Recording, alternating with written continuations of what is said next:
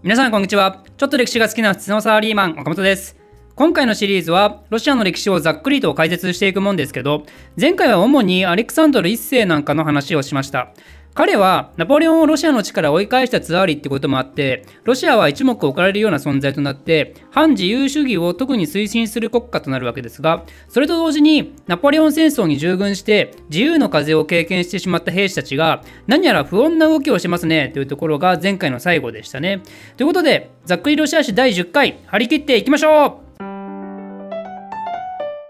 えー、これはロシアにとってナポレオン戦争の完全に副作用的なものなんですけどアレクサンドル1世と一緒にナポレオン戦争に参加したロシアの若い貴族たちがですね西欧社会の自由な空気に触れて政治や経済システムも全然違うってことを見聞きしてあれ？ツアーリが絶対的な権力を持つ今の国家統治システムっておかしいんじゃね？大多数の民衆が濃度として何の自由もなく領主に束縛されてる社会っておかしいんじゃね？って思い始めてしまったんですよ。そんで欧州社会が保守的体制と逆戻りにすることを決めたウィーン会議の後1816年ぐらいになるとこのおかしいんじゃねって言った人たちは政治結社を作って濃度制の廃止と現体制の打破を目指して行動を始めるようになります。ただこの人たちはその2つのゴールは共通して持っていたんですけどそのための手段例えば武装放棄をするのかしないのかするならいつするのかあとはそのゴールの先ツアーリズムをぶっ倒した先にどういう政治をしていきたいのか。そういうのが定まってなかったんでなかなかまとまることができていなかったんですね。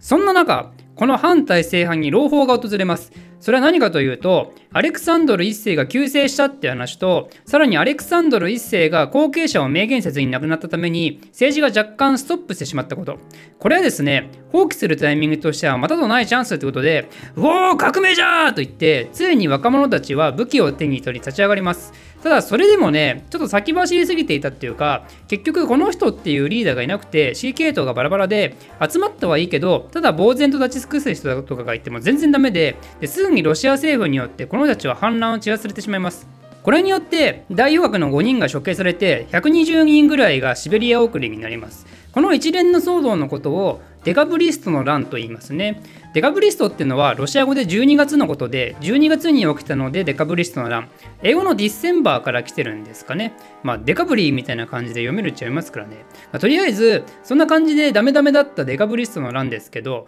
これは今までのコサックたちによる反乱とはちょっと意味合いが違くてロシアの貴族とか軍の将校たちとかもともと体制に属していた人たちによる反乱ってことでロシアのツアーリズムがついにほころび始めるとも言える意義としてはとても重要なものなんですね。でちなみにこういうウィーン体制の保守的反動に対する運動っていうのは、まあ、想像通りこの時代とてもポピュラーでしてデカブリストの乱みたいなのは各地で起こります。例えばドイツのブルシェンシャフトとかイタリアのカルボナリの放棄とかスペイン立憲革命とかもそうですね。もちろんこれらの行動っていうのはそれぞれ単発で各地で起こっていたっていうよりかは完全に連動してますよね。ヨーロッパのどっかで自由主義へ揺り戻しが起こるとそれがさまざまなエリアへ影響を与えてまた自由主義を求める運動が展開されると。なんで、ロシアではデカブリスの乱がその一例として挙げられたわけですけど、アレクサンドル1世の後を継いでツアーリになった弟のニコライ1世が、ツアーリとしての最初の仕事として、それを鎮圧することに奮闘することになるわけなんですね。まあ、そういう経緯があったためかどうか分かりませんが、このニコライ1世っていう人物はですね、非常に保守的で、ウィーン体制を脅かす動きを徹底して潰そうとするわけですよ。国外においては、自由主義を求める革命的な運動はその後も数多く行われて、例えばフランスも1830年に復古制を否定した7月革命というのが起こりますね。そしてそれに影響を受けてしまったのが、あの悲しきポーランド立憲王国、ロシアのツァーリが国王を兼任するロシアの傀儡国家ですけど、ポーランド人たちもナショナリズムと自由主義の熱に駆られて、ロシアからの独立運動が一気に加速します。でもニコライ1世は徹底的な保守的専制君主なんでもちろんそれを認めるはずもなく逆にポーランドを押さえつけてポーランドを事実上のロシアの属州とした上でロシア化政策を図るようになるんですね。でちなみにこの時のポーランドの悲劇を目の当たりにして復讐の怒りに燃えた人物があの超有名ピアニストのショパンです、まあ、これは豆知識ですがこの時のポーランドの反乱の失敗っていうニュースを聞いてその衝撃から作り上げた曲が有名な革命のエチュードってやつですね。当時のショパンの怒りと悲しみをメロディーを通して感じたい方はぜひ聴いてみてください。で、ニコラ一世のこうした動きはポーランドにとどまらず、その後も起こる各国の独立運動や民族運動の武力的鎮圧に明け暮れることになるんで、当時のロシアはヨーロッパの憲兵と呼ばれます。ウィン体制を是が非でも守ろうとする保守的勢力の中心としての役回りを持ったわけなんですね。なんか冷戦なんかもまさにそうですけどロシアってこうやって世界が2つの大きなイデオロギーで対立し合うようになると片方の勢力の名手としての役割を持つ傾向ありますね。まあしかしあの両方とも負け馬なんですけどね。まあこの時は国家間の争いでなくて純粋にイデオロギー同士のバトルですけどね。まあ、それはいいとして、ニコラ1世は自由主義と戦ったツアーリっていう他にですね、ロシアお家芸の南下政策をしたたかに実行した人物としても有名です。ニコライ1世の時代はロシアの経済が発展していた時期でそれで穀物の生産量も増えて外国への輸出も盛んになっていたんですけど貿易に力を入れようとするとどうしても地中海方面の物流拠点が欲しくなるんですね。ってなるとアナトリア半島を治めるオスマン帝国はどうしても邪魔になってくるんでニコライ1世はオスマン何とかしてえなってずっと思っていたんですね。でそんな時にニコラ一世からしたら都合が良いことに1831年にエジプトがオスマン帝国に戦争を起こしたんですね。当時のエジプトはまだオスマン帝国の影響下にあったんでこの戦争はオスマンの中の、まあ、身内争いみたいなもんであったんですけどロシアはですねエジプトを支援する形でこの戦争に参加をします。でその結果エジプトが勝利をして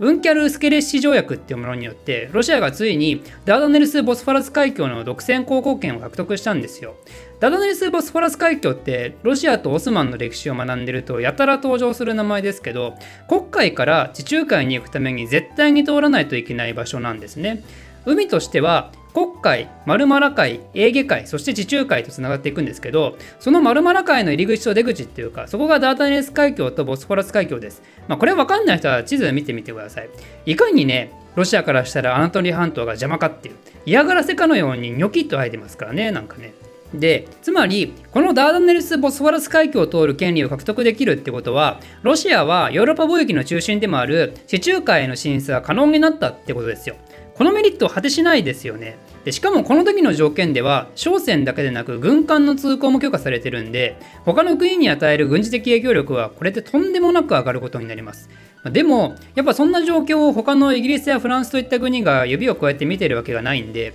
結局この条約はなんやかんやあり破棄されることになります。まあ、なんやかんやっていうか、あのエジプトトルコ戦争がこの後まだ続いていて、第2次の方の講和条約でその内容が見直されたんですね。ロシアの他にも、イギリス、オーストリア、プロイセン、フランスの軍艦は取るの禁止っていうのにして、ある意味列強間で牽制っていうか妥協を図ったわけですね。といっても実質割り食ってるのはロシアなんですけどね。まあ、ちなみにこの条約自体は第一次大戦の時代までずっと継続されるんですけど、第一次大戦である国がこれを無視してとんでもないことをしたせいで、でオスマンがこれまたとんでもない目に遭うっていう事件が起こります。まあ、それについては過去の第一次大戦シリーズで解説してるのがあるんで、気になる方はぜひ見てみてください。で、ニコラ一世からしたら、とりあえずこれは不満残りますよね。で、しかも、ダダネルス・ボスフォラス海峡の通行が認められた後に、ちゃちゃ入れられてやっぱダメになったのって、これが実はロシアにとって初めてではなくてですね、エカチェリーナ2世の時代もそういうこと起きてるんですよね。なんで、ロシアもロシアで日本の三国干渉みたいなね、そういう屈辱的な経験をしてきた経緯があるわけなんですね。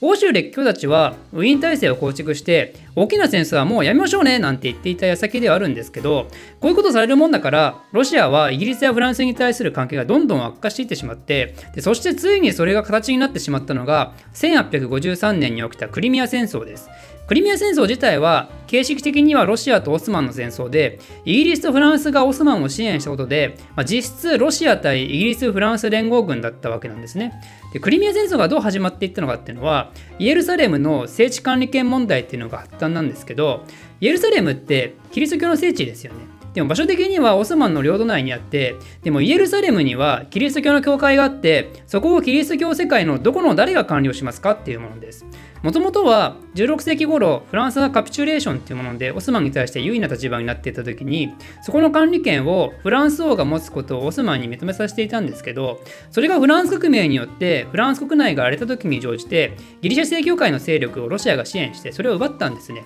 それが1808年。でそこから半世紀ぐらいは特に何も動きはなかったわけなんですけどでもニコラ1世が南下政策を推し進めたことでフランスはロシアに対してイラつくわけですよね。何考えてんだこの野郎って。軍艦地中海に派遣させて南からフランス攻めてくるんかこらってね。なんでフランスはロシアが勢いづく前にぶたたきたくてイギリスかと協力してダダネルス・ボスフォラス海峡の通行許可の破棄を実現させたわけですが、まあ、それだけでなく当時のフランス皇帝ナポレオン3世がこの聖地管理権についに口出しをします。いやその管理権もともと陳の国のだよねって。なんでロシア野郎が偉そうにそれ持ってんのってね。でオスマンがそれに対して「あそうですね確かに」って言ってなんとロシアに何も言わずその管理権をフランスに返してしまったと。でロシアはそんなのプライド的にも許さないのあったしで海峡問題でイギリスフランスにムカついてるのもあるし急いでその管理権を返すようにオスマンに対して要求するわけですよ。でもオスマンはオスマンでロシアに対してずっとムカついてるわけで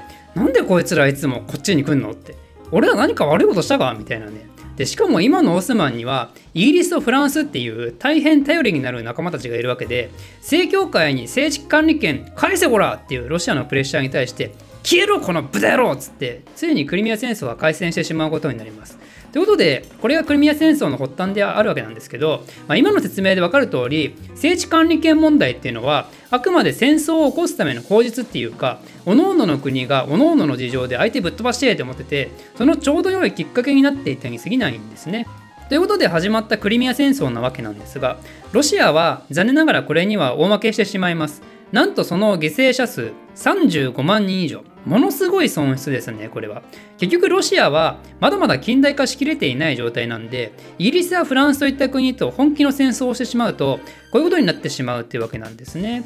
ちなみにニコラ1世はそのクリミア戦争の終盤、失意の状態で亡くなることになります。ニコラ1世の後継者としては、息子のアレクサンドル2世が選ばれることになるわけなんですが、この人はクリミア戦争の敗北を受けて、ロシア国内を立て直して近代化を実現させることが急務であることと、そしてニコラ1世の無念を果たすべく、南下政策を何としても花咲かせることが使命となるわけですが、そんなアレクサンドル2世の話はまた次回、お楽しみに